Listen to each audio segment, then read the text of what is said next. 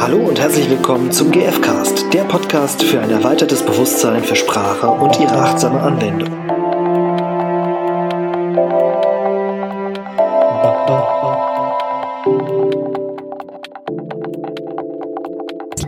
Hallo ihr Lieben. Guten Tag.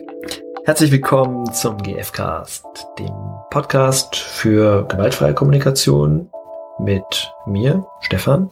Und Irina. Hallo. Hallo. Wir sprechen heute über, es ist eine Unterscheidung, würde ich sagen, oder? Ja. Über richtig und falsch. richtig, Dinge richtig machen und falsch machen, darüber nachdenken, ob Dinge richtig oder falsch sind. Und es vor allem verurteilen, wenn Genau. es nicht dementsprechend Es, läuft. es mal richtig falsch finden. Und es gibt häufig ja die Situation, dass Menschen, ich möchte mich da gar nicht rausnehmen, Mhm. Dinge richtig falsch finden. Ist auch geil, dass ich dich be- bestätige, ne? Mhm. Ich dachte, Ich bin hier mit der dich. weißen Weste, ne? Ich dachte, du ziehst es auf dich, weil du dich selber erkannt hast. Mhm. Ja. Ja, Mhm. Finde ich find ich- richtig, Stefan. ja, ich finde das ein bisschen falsch von dir.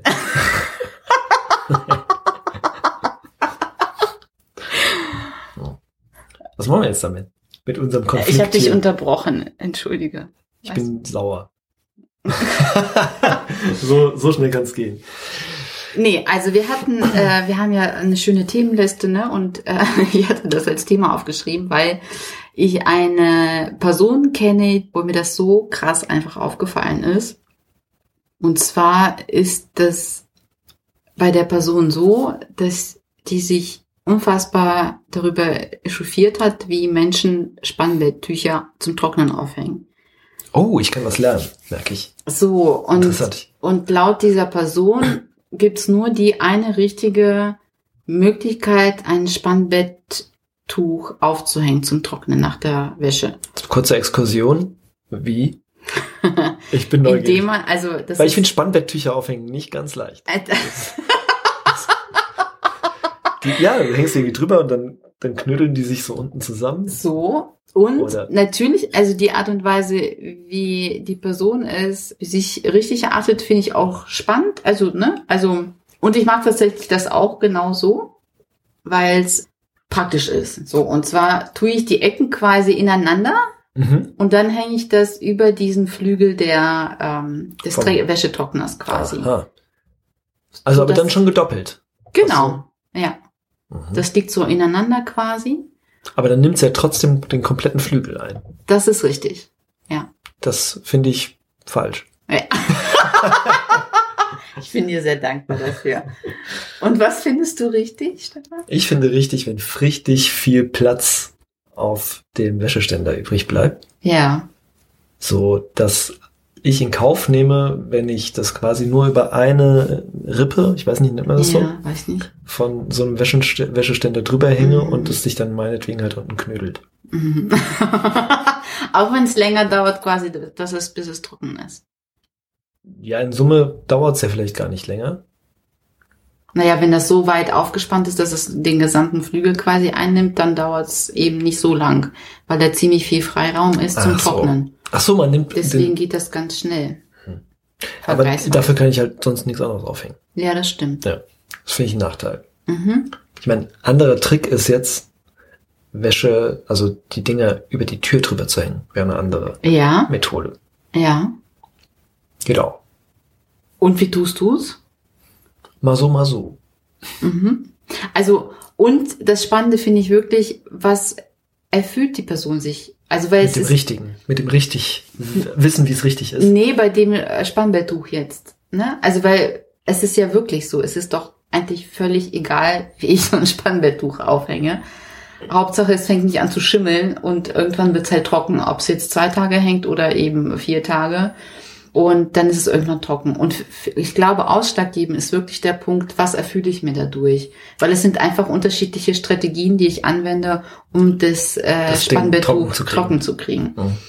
Und ich glaube, dass, was die Person na, ich weiß nicht, was bei dir, müsste ich länger nachgucken, aber das für mich geht es darum, zum Beispiel, wenn ich Wäsche aufhänge, dann geht's um, um Schnelligkeit für mich. Ne? Ich möchte, dass die Wäsche schnell trocken wird, so dass ich womöglich noch eine zweite äh, Maschine recht schnell nachhängen kann quasi. Mhm. Das heißt, ich habe schon meine bestimmte Strategie, wie ich meine Wäsche aufhänge, weil sich das bewährt hat und dann, je nachdem wie das Wetter eben ist, ein bis zwei Tage. Und dann kann Ich ich, habe eine kleine waschen. Vermutung gerade. Mhm. Kann es sein, dass du das richtig findest, wie du das machst?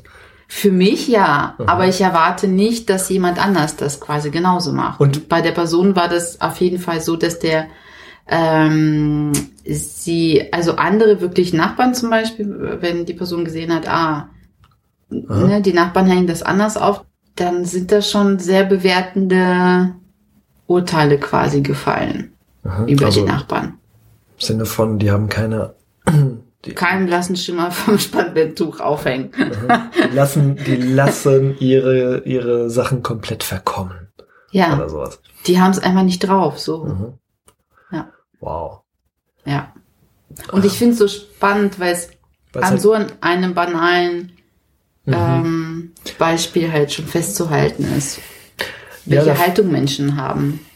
Und die Haltung kommt, ja, es, mich erinnert es gerade noch an eine andere Situation, die ich mitbekommen habe. Da ging es auch darum, wie schnell habe ich ja quasi aus einer, aus einer Beobachtung Urteile über jemanden. Ne? Ja. Also es geht ja, Ja. darum, dass irgendjemand, keine Ahnung, mein Nachbar, Mhm. Dinge nicht so macht, wie ich das gerne hätte. Mhm. Und ich dann, also jetzt, wenn jetzt zum Beispiel der Nachbar rumläuft und allen Leuten sagt, ihr macht das falsch Mhm. und die glauben das, Mhm. also wenn du das jetzt glauben würdest oder ich wäre der Nachbar und ich glaube das, Mhm. dann könnte ich zu dem Urteil kommen, ah, das ist ein Kontrollfreak. Kontrollfreak. Ja, zum Beispiel. Ja. Ja. Und blöd ist halt, wenn ich das selber glaube, Ja. weil dieses ganze richtig falsch lädt ja dazu ein, das auch zu glauben, weil es gibt Ja. richtig und falsch. ja, genau. Ja.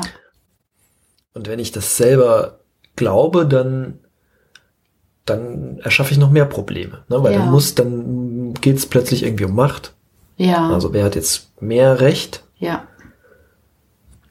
Und ist, wenn der andere, also dann kommen meine Geschichten, wenn ich vielleicht Glück habe, ist es mir einigermaßen wurscht, ob es richtig oder falsch ist, aber trotzdem bleibe ich dann oft auf der Geschichte hängen, ah, da ist jemand, der möchte Macht haben. Mhm. Und das fällt mir jetzt gerade dazu ein. Es ist ein bisschen vielleicht anders gelagert als diese, Mhm. diese Grundunterscheidung, aber Mhm. für mich macht das irgendwie deutlich, wie gefährlich es ist, quasi in diesem richtig Falschdenken zu sein. Mhm. Ja, man kann das natürlich auch groß spinnen. Also dieses richtig falsch, so wir sind die Richtigen, ihr seid die Falschen, dann Ja. kannst du schnell fein, Ja. komplette Gruppen aufmachen. Ja. Alle, die das wissen, Ja. So entstehen ja auch Feindbilder, ne? genau. Ja. Ja. Wenn wir glauben eben, dass, dass es eben nur eine bestimmte Möglichkeit gibt, etwas zu tun Mhm. und jemand anders tut es eben anders, dann wird derjenige womöglich eben verurteilt. Oder Schlimmeres noch. Und Und es gibt ja zum Beispiel auch Länder, ne, wenn ich es jetzt mal krass auf dem, Mhm. äh, als Beispiel ben, äh, benenne, wo eben auch äh, zum Beispiel fürs Stehlen die Hände abgehackt werden. mhm. So. Und da ist ja auch jemand, der urteilt, dass das, was die gemacht haben, falsch ist. Und dass es bestraft gehört, zum Beispiel. Okay, das ist natürlich nochmal ein ganz anderes Thema. So, was braucht, also, Also im Sinne von Strafe, Konsequenzen ne? Oder? meine ich, genau. Ja. Also wie, wie, wie, wie sehr Menschen auch überzeugt sind, dass sie sogar die Unversehrtheit von anderen Menschen Mhm. durchkreuzen und ja. und das macht halt das, das gar nicht so kleine Thema von Bestrafen und Konsequenzen auf, ne? Also, Ja. Weil alles, was ich tue, egal ob es richtig oder falsch ist, hat Konsequenzen. Mhm. Die Konsequenz kann in, ja, in bestimmten Gesellschaftssystemen einfach ein, eine Strafe sein. Mhm. Und ja, was machen wir damit? Und es führt auch zu, zu Krieg, also zu, ähm, ja, zu Unstimmigkeiten und zu Feindseligkeiten wirklich auch zwischen den Religionen zum Beispiel, ne? weil da ja auch jemand sagt, okay, unsere Religion ist die einzig richtige und dann stelle ich mich über die anderen, weil ja. die anderen haben eben nicht recht. Nicht recht. Ja, genau, weil ja. die an den falschen Gott glauben oder so. Und das mhm. gab es in der Geschichte immer wieder mit allen möglichen Religionen. Ja, und gibt's halt heute immer. Gibt's weiterhin, genau, ja. ja. Also warum ich das Thema einfach genommen habe, ist, weil es, also es gibt ein, ein Zitat, was der Marcel Rosenberg mal wieder quasi aufgeführt hat. Ich, ich glaube, das ist von Rumi, ne? Es gibt einen ah. Ort jenseits von richtig und falsch und da treffen wir uns. Mhm.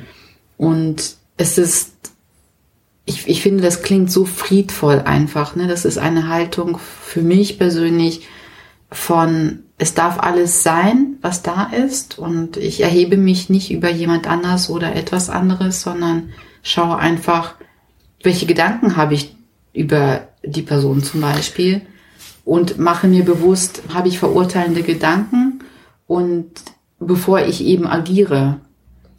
Mhm. Und mir fällt auf, also für mich scheint ein Schlüssel tatsächlich wieder, scheinen die Bedürfnisse zu sein. Ja, also ja, ähm, ist es, ist es richtig oder falsch, an welchen Orten auch immer, also es gibt ja unterschiedliche Positionen, wo man zum Beispiel aktuell, wir haben Ende 2020, wo trägt man eine Maske? Mhm. So, wo fängt der Bereich an von einer Innenstadt, an dem man das am besten tun sollte? Mhm. Sollte man das immer tragen? sollte man, ist, was ist richtig, was ist falsch? Mhm, ne? Ja. Sollte man irgendwie, sobald man aus einem Geschäft rausgegangen ist, die wieder, also, und auch da gibt's unterschiedliche Auffassungen zu. Mhm. Und natürlich besteht die Gefahr, wenn die eine Gruppe sagt, das ist richtig und die andere, das ist falsch, dass Menschen sich dann darüber streiten können. Mhm. Ja. Und eben je nachdem auch sehr intensiv. Mhm. Und ich glaube, sobald ich den Blick auf die Bedürfnisse lenke, dann mhm. entsteht dieser Ort, an dem wir uns treffen können. Mhm. Weil dann dieses, die Fronten, an denen richtig und falsch entsteht, nicht mehr so relevant sind. Mhm. Also wenn ich irgendwie gucke, ah, okay, da ist jemand, dem ist Gesundheit wichtig. Ne? Mhm. Da ja. ist, oder Freiheit. Oder Schutz eben. Oder Schutz oder ja, mir fallen jetzt gerade keine weiteren Bedürfnisse ein. Auf jeden Fall ist dann zum Beispiel Schutz ein Ort, an dem man sich treffen kann. Oder auch Leichtigkeit. Vielleicht ist auch ein Ort, an dem man sich treffen kann. Das daraus mhm. folgt noch nicht, dass irgendwas beschlossen wird daraus. Mhm. Oder auch Freiheit ist ein, ein Wert, ne? Also ja. auch ein Bedürfnis, ja. an dem Oder man sich treffen kann. Selbstbestimmung. Selbstbestimmung, ja. genau. Aber es kann auch Rücksicht sein.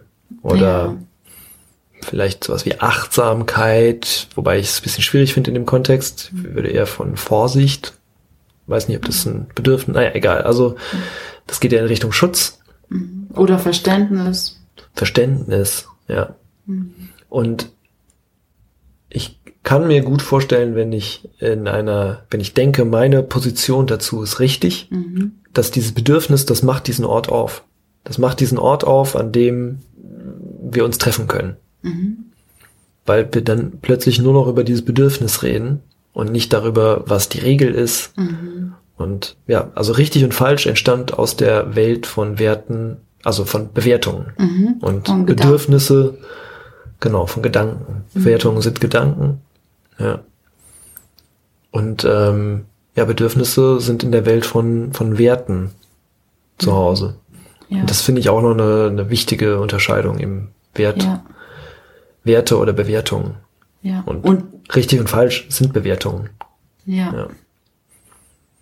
Und ich finde, so, so, also vor allem für mich ist dieser Punkt, wenn, wenn äh, wir uns über Bedürfnisse eben unterhalten, egal was das für, äh, für eine Situation ist, ob es eben das Spannbetttuch ist oder eben Corona-Maßnahmen, sobald ich eben auf die Ebene von Bedürfnissen schaue, ne, dann bin ich dem Menschen näher. Dann, dann steige ich aus dem Kopf aus und dann bin ich ebenbürtig mit dem anderen. Dann kann ich völlig konträrer Meinung sein zu meinem Gegenüber und kann den gleichzeitig achten, weil ich sehe und höre, welche Bedürfnisse ihm wichtig sind oder ihr.